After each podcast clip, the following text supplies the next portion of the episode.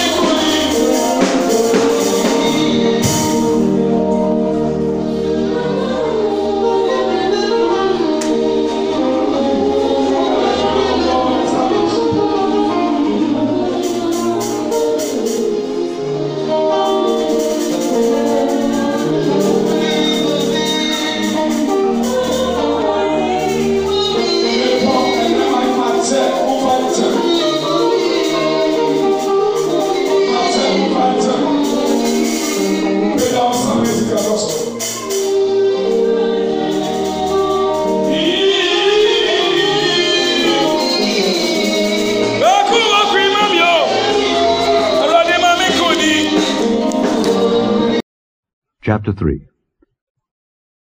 Now Moses kept the flock of Jethro his father-in-law, the priest of Midian. And he led the flock to the backside of the desert, and came to the mountain of God, even to Horeb. And the angel of the Lord appeared unto him in a flame of fire out of the midst of a bush. And he looked, and behold, the bush burned with fire, and the bush was not consumed. And Moses said, I will now turn aside and see this great sight, why the bush is not burnt. And when the Lord saw that he turned aside to see, God called unto him out of the midst of the bush, and said, Moses, Moses. And he said, Here am I. And he said, Draw not nigh hither. Put off thy shoes from off thy feet, for the place whereon thou standest is holy ground. Moreover he said, I am the God of thy father, the God of Abraham, the God of Isaac, and the God of Jacob. And Moses hid his face, for he was afraid to look upon God. And the Lord said, I have surely seen the affliction of my people which are in Egypt, and have heard their cry by reason of their taskmasters, for I know their sorrows. And I am come down to deliver them out of the hand of the Egyptians, and to bring them up out of that land unto a good land and a large, unto a land flowing with milk and honey, unto the place of the Canaanites and the Hittites and the Amorites and the Perizzites and the Hivites and the Jebusites. Now therefore, behold, the cry of the children of Israel is come unto me, and I have also seen the oppression wherewith the Egyptians oppress them. Come now therefore, and I will send thee unto Pharaoh, that thou mayest bring forth my people, the children of Israel, out of Egypt. And Moses said unto God, Who am I that I should go unto Pharaoh, and that I should bring forth the children of Israel out of Egypt? And he said, Certainly I will be with thee, and this shall be a token unto thee that I have sent thee. When thou hast brought forth the people out of Egypt, Ye shall serve God upon this mountain. And Moses said unto God, Behold, when I come unto the children of Israel, and shall say unto them, The God of your fathers hath sent me unto you, and they shall say to me, What is his name? What shall I say unto them? And God said unto Moses, I am that I am. And he said, Thus shalt thou say unto the children of Israel, I am hath sent me unto you. And God said moreover unto Moses, Thus shalt thou say unto the children of Israel, The Lord God of your fathers, the God of Abraham, the God of Isaac, and the God of Jacob, hath sent me unto you. This is my name forever, and this is my memorial unto all generations. Go and gather the elders of Israel together, and say unto them, the Lord God of your fathers, the God of Abraham, of Isaac, and of Jacob, appeared unto me, saying, I have surely visited you, and seen that which is done to you in Egypt. And I have said, I will bring you up out of the affliction of Egypt unto the land of the Canaanites, and the Hittites, and the Amorites, and the Perizzites, and the Hivites, and the Jebusites, unto a land flowing with milk and honey and they shall hearken to thy voice. And thou shalt come, thou and the elders of Israel, unto the king of Egypt, and ye shall say unto him, The Lord God of the Hebrews hath met with us. And now let us go, we beseech thee, three days' journey into the wilderness, that we may sacrifice to the Lord our God. And I am sure that the king of Egypt will not let you go. No, not by a mighty hand. And I will stretch out my hand, and smite Egypt with all my wonders, which I will do in the midst thereof. And after that he will let you go. And I will give this people favor in the sight of the Egyptians, and it shall come to pass that when ye go, ye shall not go empty. But every woman shall borrow of her neighbor, and of her that sojourneth in her house, jewels of silver, and jewels of gold, and raiment. And ye shall put them upon your sons and upon your daughters, and ye shall spoil the Egyptians. Chapter 3 Now Moses kept the flock of Jethro his father-in-law, the priest of Midian. And he led the flock to the backside of the desert, and came to the mountain of God, even to Horeb. And the angel of the Lord appeared unto him in a flame of fire out of the midst of a bush. And he looked, and behold, the bush burned with fire, and the bush was not consumed. And Moses said, I will now turn aside and see this great sight, why the bush is not burnt. And when the Lord saw that he turned aside to see, God called unto him out of the midst of the bush, and said, Moses, Moses. And he said, Here am I. And he said, Draw not nigh hither. Put off thy shoes from off thy feet, for the place whereon thou standest is holy ground. Moreover he said, I am the God of thy father, the God of Abraham, the God of Isaac, and the God of Jacob.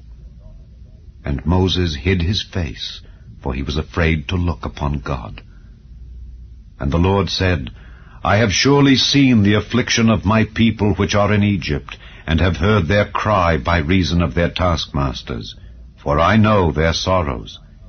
And I am come down to deliver them out of the hand of the Egyptians, and to bring them up out of that land unto a good land and a large, unto a land flowing with milk and honey, unto the place of the Canaanites and the Hittites and the Amorites and the Perizzites and the Hivites and the Jebusites. Now therefore, behold, the cry of the children of Israel is come unto me, and I have also seen the oppression wherewith the Egyptians oppress them. Come now therefore, and I will send thee unto Pharaoh, that thou mayest bring forth my people the children of Israel out of Egypt. And Moses said unto God, Who am I that I should go unto Pharaoh, and that I should bring forth the children of Israel out of Egypt? And he said, Certainly I will be with thee, and this shall be a token unto thee that I have sent thee. When thou hast brought forth the people out of Egypt, ye shall serve God upon this mountain. And Moses said unto God, Behold, when I come unto the children of Israel, and shall say unto them, The God of your fathers hath sent me unto you, and they shall say to me, What is his name? What shall I say unto them? And God said unto Moses, I am that I am. And he said, Thus shalt thou say unto the children of Israel, I am hath sent me unto you. And God said moreover unto Moses, Thus shalt thou say unto the children of Israel, The Lord God of your fathers, the God of Abraham, the God of Isaac, and the God of Jacob, hath sent me unto you. This is my name forever, and this is my memorial unto all generations. Go and gather the elders of Israel together, and say unto them, The Lord God of your fathers, the God of Abraham, of Isaac, and of Jacob, appeared unto me, saying, I have surely visited you, and seen that which is done to you in Egypt. And I have said, I will bring you up out of the affliction of Egypt unto the land of the Canaanites, and the Hittites, and the Amorites, and the Perizzites, and the Hivites, and the Jebusites, unto a land flowing with milk and honey. And they shall hearken to thy voice. And thou shalt come, thou and the elders of Israel, unto the king of Egypt, and ye shall say unto him, The Lord God of the Hebrews hath met with us. And now let us go, we beseech thee, three days' journey into the wilderness, that we may sacrifice to the Lord our God. And I am sure that the king of Egypt will not let you go. No, not by a mighty hand. And I will stretch out my hand, and smite Egypt with all my wonders, which I will do in the midst thereof and after that he will let you go. And I will give this people favor in the sight of the Egyptians, and it shall come to pass that when ye go, ye shall not go empty. But every woman shall borrow of her neighbor, and of her that sojourneth in her house, jewels of silver, and jewels of gold, and raiment. And ye shall put them upon your sons and upon your daughters, and ye shall spoil the Egyptians.